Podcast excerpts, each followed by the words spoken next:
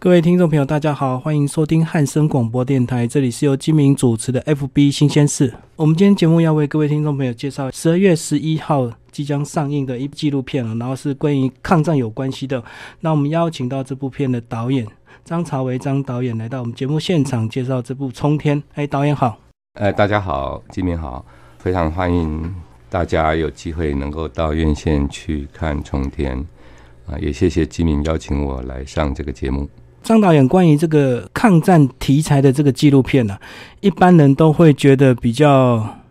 生硬一点。那你当初在接下这部导演工作的时候，你的思考点是怎么样让影片能吸引更多人来看，对不对？是的，是的，是。其实就是虽然战争题材哈，或是历史题材啊，有时候会觉得会生硬哈，然后一开始都会觉得好像都是男生的事情，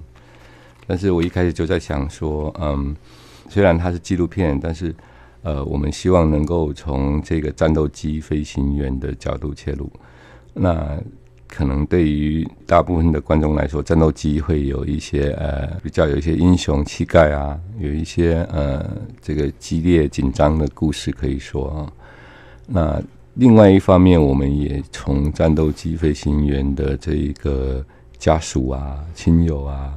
呃这些周边的人。他们的心情切入，那可以让这整个影片有一些比较人性的温暖跟情感吧。这样，我觉得关于抗战纪录片它很重要，然后也是每个国人都应该了解。可是它如果到商业市场上，它就不是那么的受欢迎哦。嗯，那包括我们过去传统对抗战的纪录片，可能就是旁白加一些史料，加一些照片，嗯，加上一些老贝贝的专访。可能就是这样的元素都成。那你这次好像又用新的手法加进来，对不对？其实你刚刚说到的手法，我们都还是有了哈。嗯。但是我们加了一个新的元素，就是动画。对对对，因为呃，刚刚说到那个空战哈，比方说战斗机飞行员的空战，这个我们虽然可以从文字上的描述上面看到他们的描述，但是那个画面上其实从来没有那个这个真实的画面产生过啊。那呃，刚刚提到说，呃，地面上的这群亲友啊、家人啊，他们的反应哈，文字描述我们都看到了，但是就是说，画面要怎么呈现呢？呃，所以我们就使用了动画的方式来呈现。对啊，我我们如果以站在我们自己的民族的角度啊，比如说我们打下一台飞机，我们会很高兴。嗯，可是你的另外一个角度就是，那对方家属嘞？是是是，所以片中又有带到了哇，在日本亲属这方面也有提到。是的，是的，是的，这也是呃，因为呃，那是因为战斗机飞行员哈，有一个有一个叫陈怀民的这个飞行员，他的妹妹陈难，呃，在陈怀民阵亡之后呢，写了一封信去给他的当初日本的对手的妻子啊。那这有一些因缘呐，哈，我我在这边就不多透露了。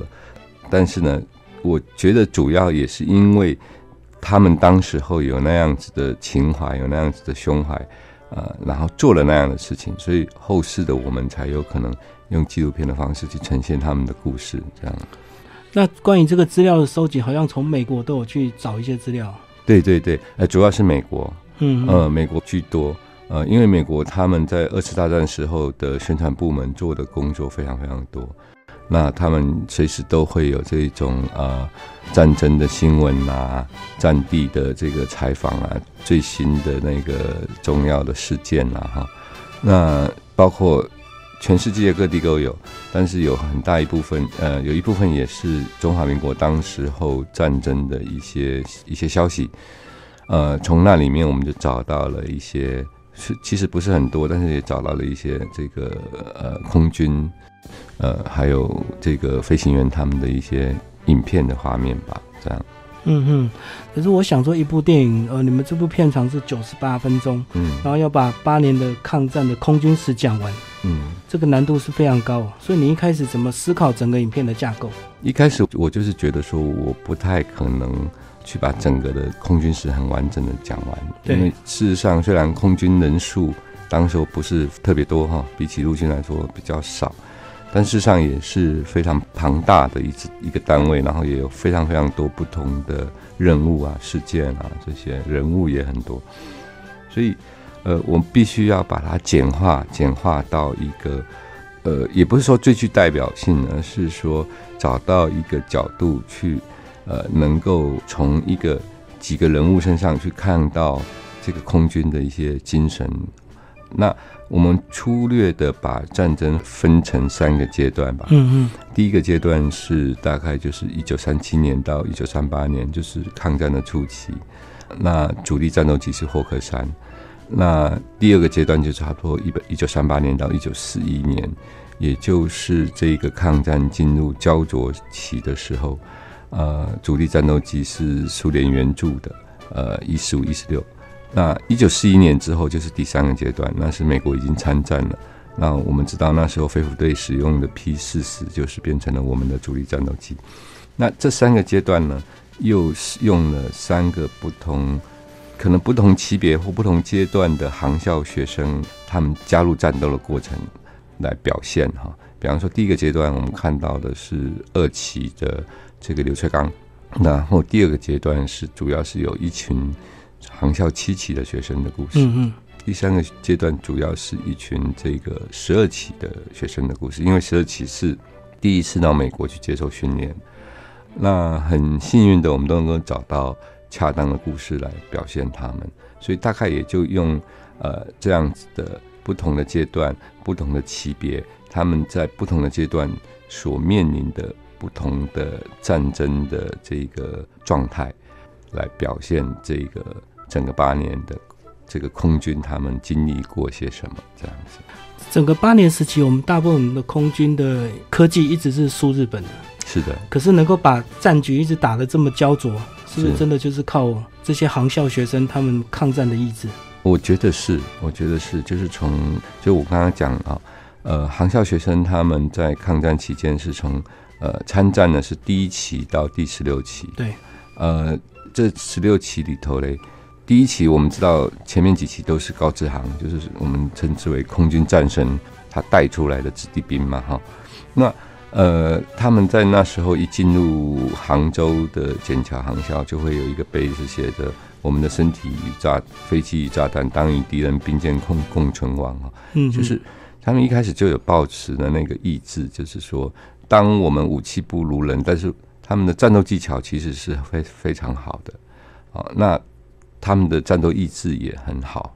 然后他们呃。其实出身背景都很好，都是一些很知名的大学，或者是这所谓的好人家出身的哈。呃，那在这种情况底下，他们还是因为那个战争的需要、任务的需要、时代的需要，而必须上战场去搏斗，然后阵亡率非常高吧？呃，几乎接近百分之五十，这样有时候会超过百分之五十。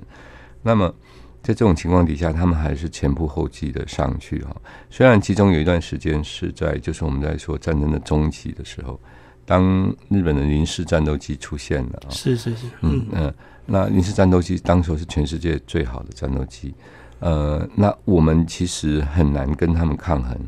在零式机战斗机出现的第一场战斗里面，我们是败得很惨的哈。在影片里面也提到这场战斗，所以后面其实我们为了要保持。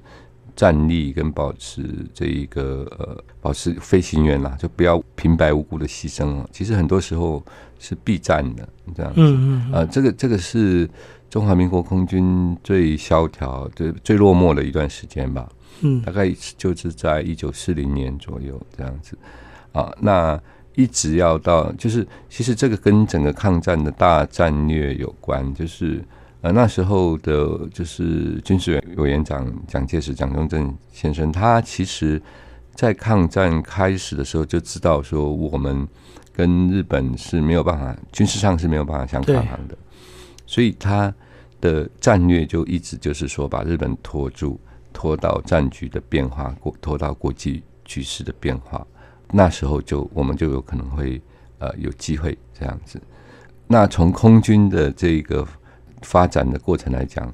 的确也是这样子，就是拖到一珍珠港事件发生了，那这个美国参战了，那事实上日本因为它的它是一个岛国，它的资源又不够丰富，然后这个即便他们有非常好的军事工业，然后那个军那个士兵啊飞行员的训练也非常的精良，但是当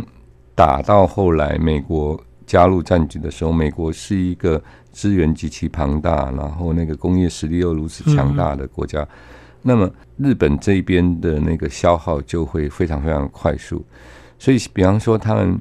在呃抗战的前期，很多飞行员在中国的战场上面，其实经历过很多历练了哈。他们也打下了我方很多的战斗机，可是当他们到了太平洋战场之后，呃，当然也也有一些战功，但是不久之后，他们都纷纷都战死了，就是因为他们的这一个后勤的资源啊，这些所谓整个要一个战争里面好多不同的部门里面，他即便有再强大的飞机，有再好的飞行员，但是。其他后面的资源跟不上的时候，他们其实就会遭逢到很大的危险。所以，日本大概就在呃一九四二四三年左右吧，就开始在战场上就开始走下坡了。就是在特别是在太平洋战场上面，当美国的。他们的跳岛战略，一个一个把那个太平洋的岛屿收回来的时候，也意味着他们的空军飞行员也一个一个的不行了，这样子都牺牲了。那其实那时候在中华民国的战场上面，其实呃，我们采访过几个老飞行员，他们也说他们在天空就战争的末期，就是已经看不到日本飞机了。就是一九四四年、四五年的时候，就是空战都很少了啊。他们出任务主要都是对地攻击。嗯嗯。所以我们这个就可以看到，说八年的这个战争里面，就是日本他们一开始的那一种呃趾高气扬也好，或者是说信心满满也好，到了大概四三年、四四年的时候，他们其实已经开始后继无力了。对啊，这个我们回头来看这整个八年抗战史，如果当初日本不要贸然打珍珠港的话，嗯嗯，可能就不止打八年，还会打很久。嗯，是是是是是是。好，那我们稍微休息一下。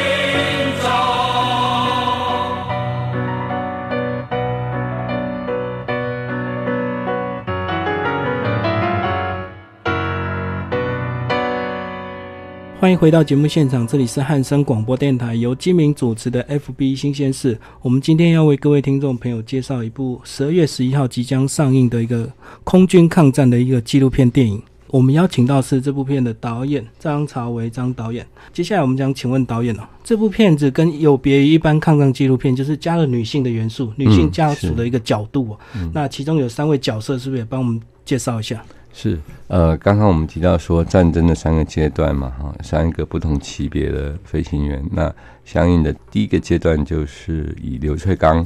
还有他的太太许锡林啊，跟他的故事为主；第二个阶段是航校七期的学生，那就是以林徽因啊，林徽因就是民国初年的才女了啊，林徽因一家人。跟这一群七七学生的这一个呃遭遇跟交互动为主哈，呃林徽因她的弟弟本身也是航校时期的学生，那第三个阶段其实我们会提到七八元老师哈，他之前写的《巨流河》里面，对，跟这个飞行员张大飞啊十二期的的一些呃通信来往的一些过程这样子，那其实这里面还有一些别的女性的角色。比方说，我们特别访问到这个高志航的女儿高友良啊，他就提到他小时候呃跟他父亲之间的一些互动，其实非常非常感人。另外就是我们刚刚有提到的，就是这个呃那个陈难哈，就是飞行员陈怀民的妹妹，她跟这一个日本的飞行员的妻子之间的一个，他写了一封信去给这个日本的飞行员的妻子，这样子。啊，那这些女性的角色，其实我觉得让整个空军的这个故事呢，就看起来更具有生命的立体感。是对，那其实他们其实也是战争的一部分，因为战争那样的战争，其实从来都不是军人的事情而已，因为它一定影响到家庭，影响影响到社会，影响到这个所有的这个。受到在这个战争的笼罩底下的人，而而我就是希望说，在七十年之后的观众能够看到被这场战争所笼罩的人他们的心理的状态，这样我们才能够呃穿越七十年的时空啊，比较有同理心的去感受那些人物当时候他们的抉择、他们的情感啊、他们的反应这些。当时在这些空关飞行员，他们在整个大环境之下，很多女性是对他们很爱慕的，因为他们非常的英明，呃，制服非常的挺拔哈，然后又在空中飞来飞去。可是他们想爱的时候却不敢爱，对不对？因为他不知道什么时候就掉下来。包括第一段你说的刘翠刚与许西林哦，嗯，呃，在许西林十八岁在火车上相遇，然后二十一岁结婚，对对对，然后好像一年之内他就下来了，对对对对，其实。呃，我看到这样的故事好多，就是呃，虽然是刚刚卢宁所说的哈，飞行员他们自己有自觉了，就是如果真的要结婚哈，你其实对女孩子来说是，你心里面知道是她是一个不可承受之之重了哈，啊，那你就要有更多的心理的准备吧，这样子。那我知道他们呃，其实他们跟女女朋友交往的时候，其实都有谈到这些了，嗯嗯，那呃。早期的飞行员其实他们都蛮浪漫的啊，就是追女朋友的方法也好，或者是说那一种爱情的那一种被电到的时候的那一瞬间啊，就会让他们义无反顾，就好像他们打仗一样勇敢，追女朋友跟打仗一样勇敢这样子。所以他追许希林的时候，虽然许希林才十八岁，可是许希林他是一个大家闺秀，所以他其实每年都会收到大概五十几封那个。求爱的信，那一封也没有回，就一直碰到刘翠刚哈，就是刘翠刚一直追他，然后一直写信给他。他有一天在父母允许的情况底下，终于回信给他，所以他们开始交往，然后就结婚了。那结婚的时候也违反了当时候的命令，对，二十八岁才可以，因为那时候是说飞行员二十八岁才能结婚嘛，就是希望飞行员能够呃专心的飞行啊。那这样对一个年轻的男孩子来说，当然也是一个。很大的一种挑战，跟甚至有时候一些折折磨吧。但是，anyway，就是刘翠刚跟许昕就结婚了。可是他们那一段的爱情哈火花，这种炽热的感情维系不是很久。因为刘翠刚在开战之后，他其实是被列为空军四大金刚之一。呃，他的呃，一九三七年七月到十月的。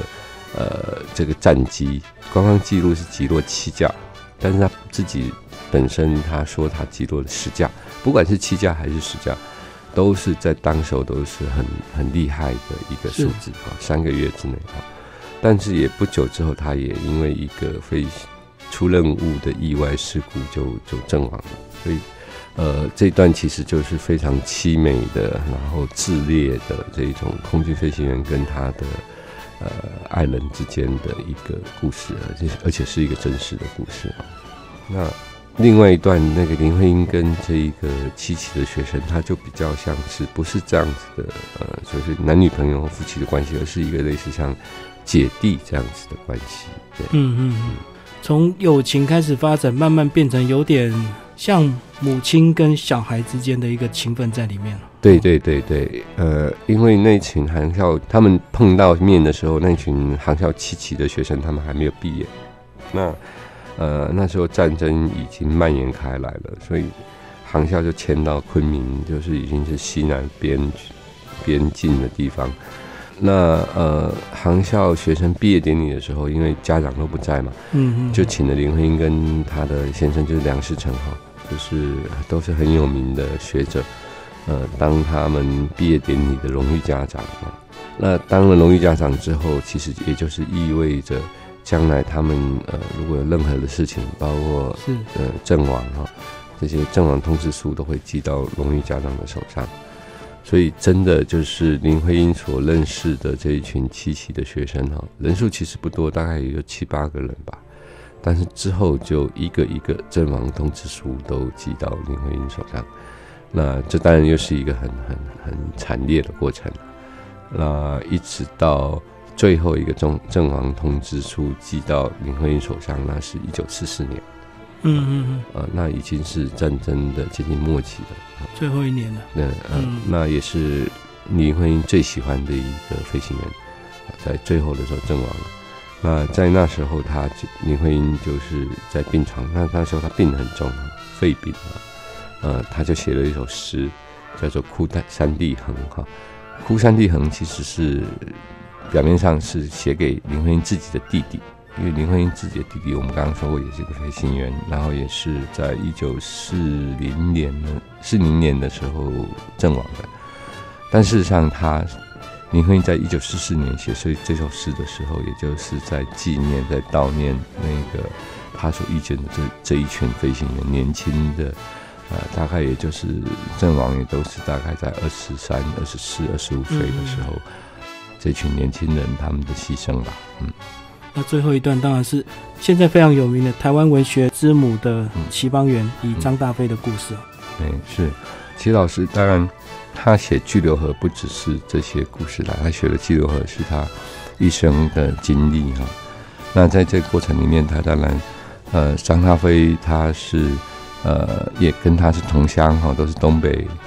东北的。然后张大飞的父母其实在日本占领东北的时候呢，就把他的父母就是迫害到死亡这样子，张张大飞一家就变成孤儿了。那张大飞他就呃，就等于是流亡到了这个南方啊。那跟齐邦媛一家人就是变成是非常亲近的朋友，嗯，就是没有血缘关系，但是几乎戚邦媛一家上上下下都把张大飞当成是自己的亲人来看待，这样子。那后来张大飞就加入了空军投考航航校，然后就到美国去受训，然后回来就参加战斗。我想那大概就是一九四一年、四二年左右的事情。那他的那个战绩其实都还蛮好的，张大张大飞的战绩。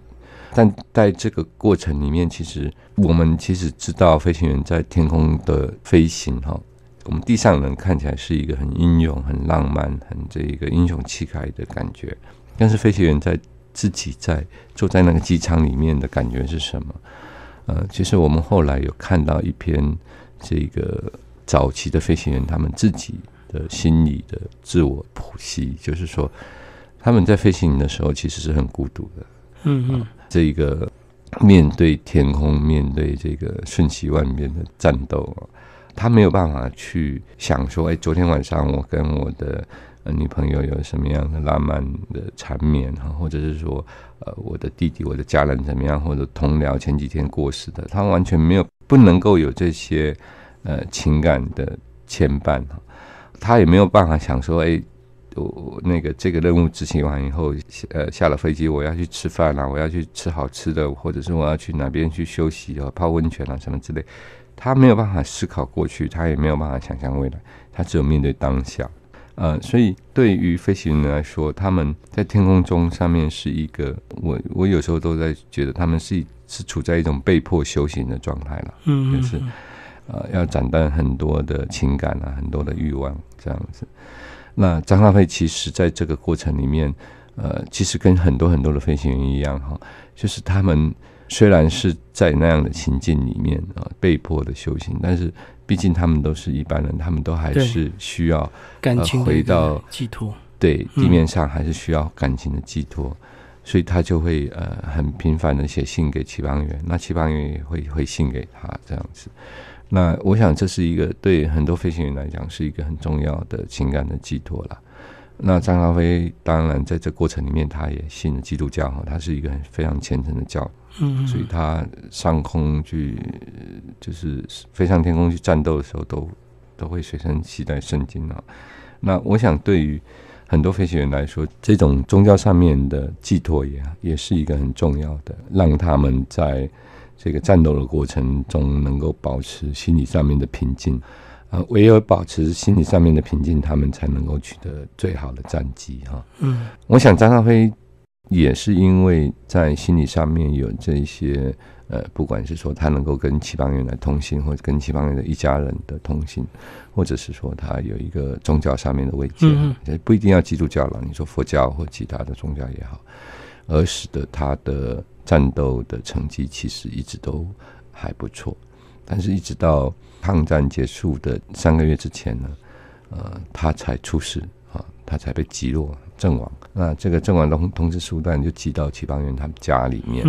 那个冲击是很大的，对齐邦媛来说，对齐邦媛一家人来说都是很大的伤痛吧，这样子。那呃，在巨流河里面大概都有描述到这些过程哈。对我来说，其中有一个印象最深的就是胜利的那天晚上的。齐邦媛的感受。啊，哦哦，是是对，呃，我觉得，因为我在做这个片子的时候，一直也在思考，就是说，一定会处理到胜利夜这一天哈，一九四五年的八月啊，八月十五号那个呃是正式的投降，但是呢，这一个大概在八月十号左右，呃，重庆他们就已经知道这个消息，嗯嗯，日本准备投降的事情，所以十号的晚上就已经开始，重庆就开始狂欢了。这样子，那我其实心里面在想说，我的这个影片呢，要结束在这样子嘛？这场战争这么样的惨烈哈，死了这么多人，呃，活着的人他们在胜利的狂狂欢也是当然的，也是必然的，也是必须要的一种心理方上面的释放哈。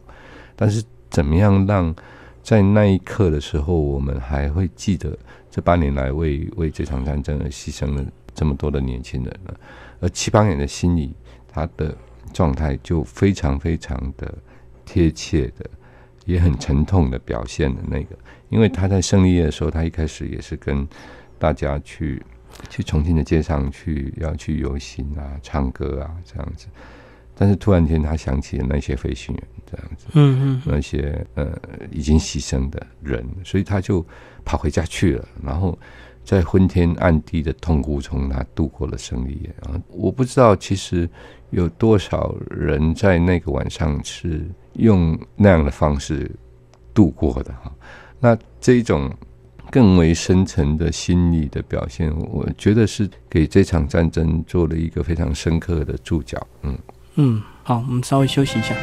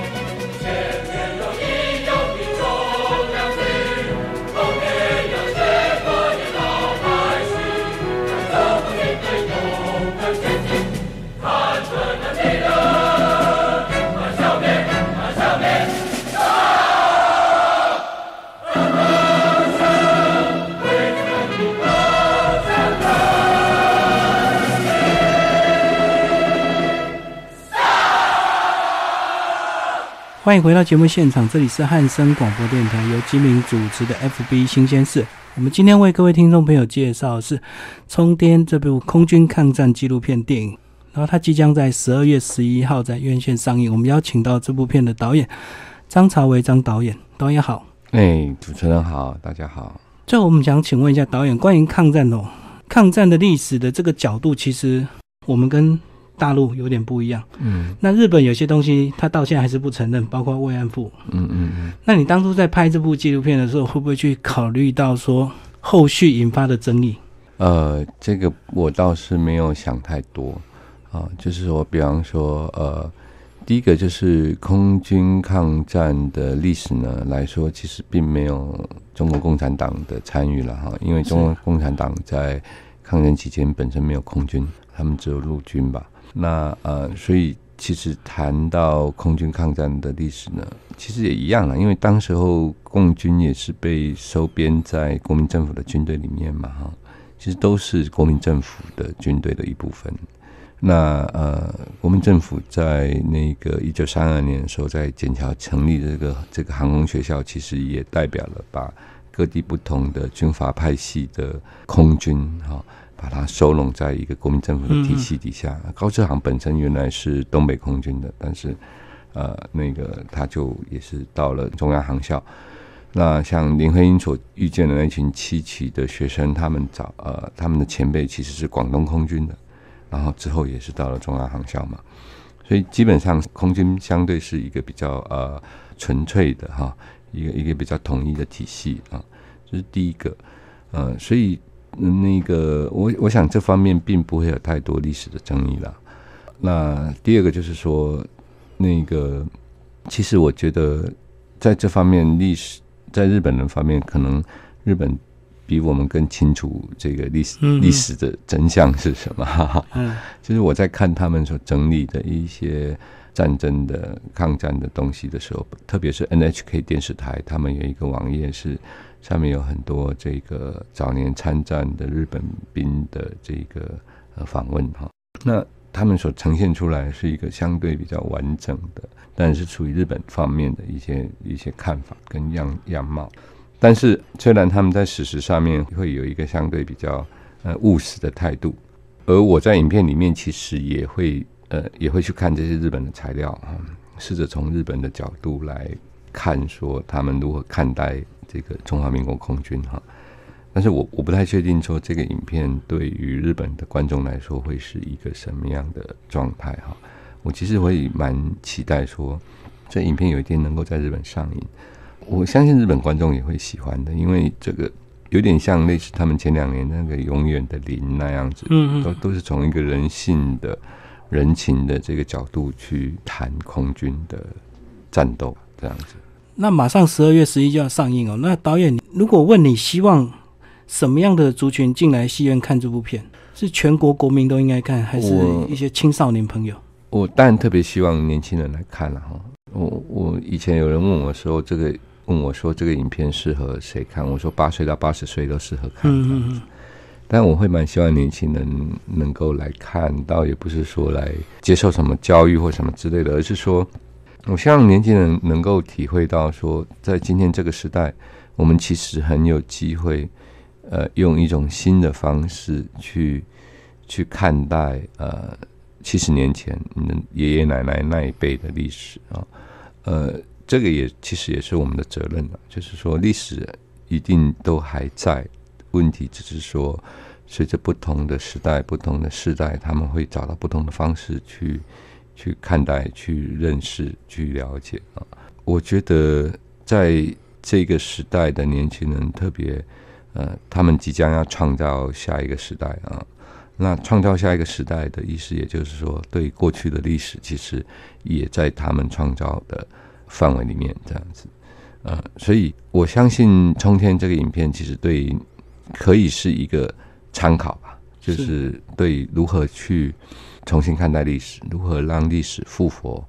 是一个我不敢说是说百分之百的做得非常好，但是应该是一个可以参考的一个影片。然后我们会知道说，其实我们都已经进入二十一世纪了，我们有这个能力，我们也有这一个应该有这个志向去呃，对二十世纪的历史做出我们自己在现阶段该有的诠释，这样子。现在年轻人跟我们这一代中年，包括更年长的这些人哈，我觉得他们最大差别就是说，他们从小就出生在台湾，所以他们在国家认同上，他们认同台湾这块土地，他会认为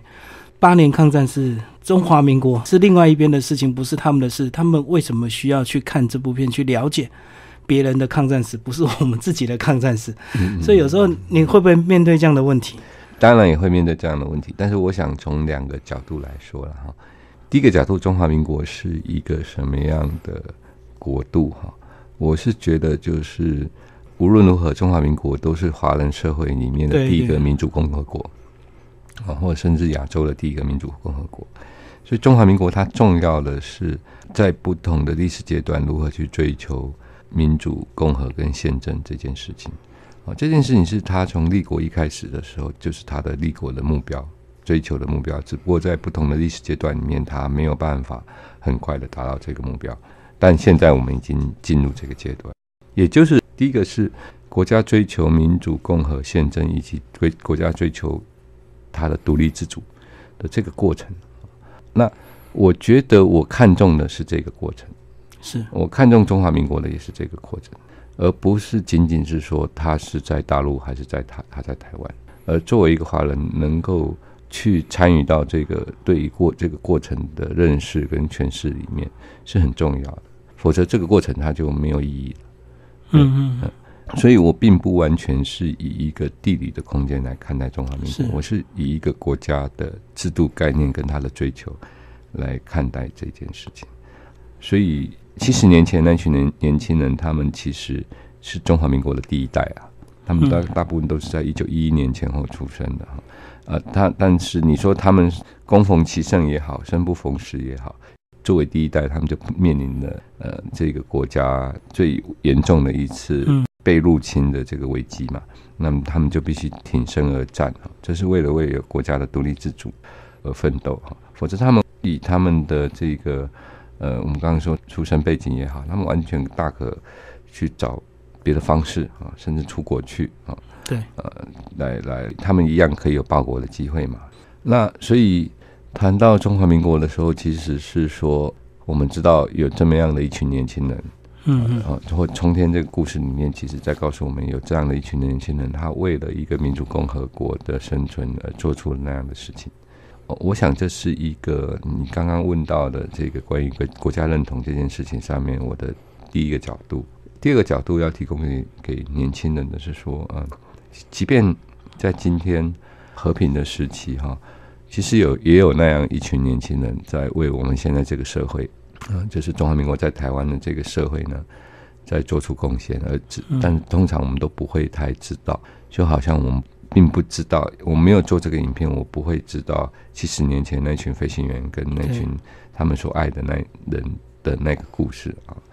那。在我们生活周遭的这些人会是谁？这些年轻人会是谁呢？就是那些消防队啊，那些救难队啊，那些突击队啊。就是每次到了有台风、有地震的时候，台湾是一个台风特别多，这几年气候变迁啊，那地震来的时候也是有很多的呃危难的事情哈。那我们就会看到很多年轻的，不管是消防队或是国军的弟兄们，他们就必须要冲到第一线去啊。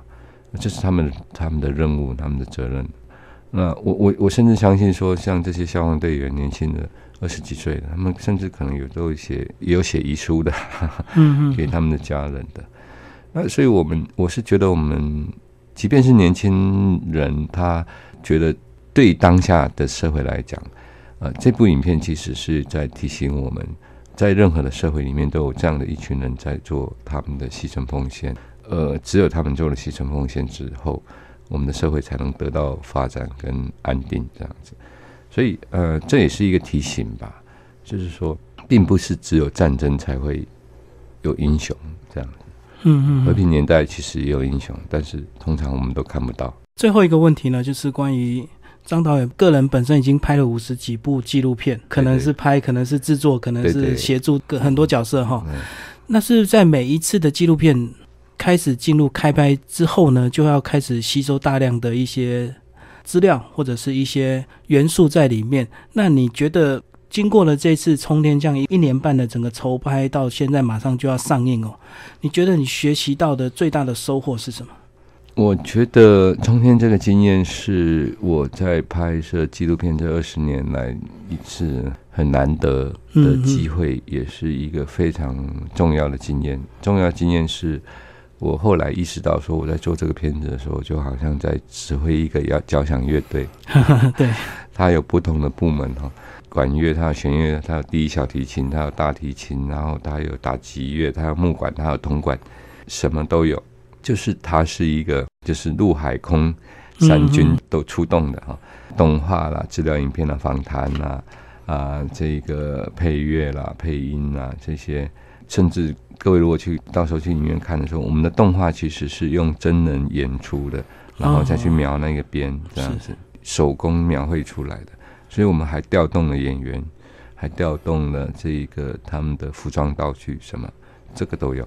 所以它是一个。我用了各种的方式去复活一段历史，复活那些七十年前的人。呃，这个是对我来说是一个很有意思的经验了。那呃，感觉上面来说也做到了一定的相对比较成功的一个一个一个状态。那因为先前做一些适应的时候，观众也都能够进入那个情境里面去啊。那呃，这个当然要靠很多我们现在的这些工作的伙伴，嗯，他们通力的合作，所以这个交响乐就能够如实的完成，如期的完成哦。但是呢，我还是要说，这里面最重要的一个角色，其实并不是我，我是作为一个交响乐队的指挥哈，但是那个角色并不是我，而是写了交响乐那个谱的那一群人，写谱的其实就是那一群。七十年前那群飞行员跟他们所爱的人这样子，有那个谱我才能够去做这个演出这样子，嗯，所以其实读了再多的资料哈，总是要记得是。呃，这些资料都是那那些英雄们、那些飞行员们，他们用他们的生命写出来的，这样子。对，是活生生的故事，不是小说随便写的。是的，是的，嗯嗯嗯嗯。那最后，希望听众朋友十二月十一号，我们一起进去戏院来支持这部关于我们中华民国空军抗战史的一个纪录片。也谢谢张导演来到节目现场，谢谢，谢谢主持人，谢谢大家。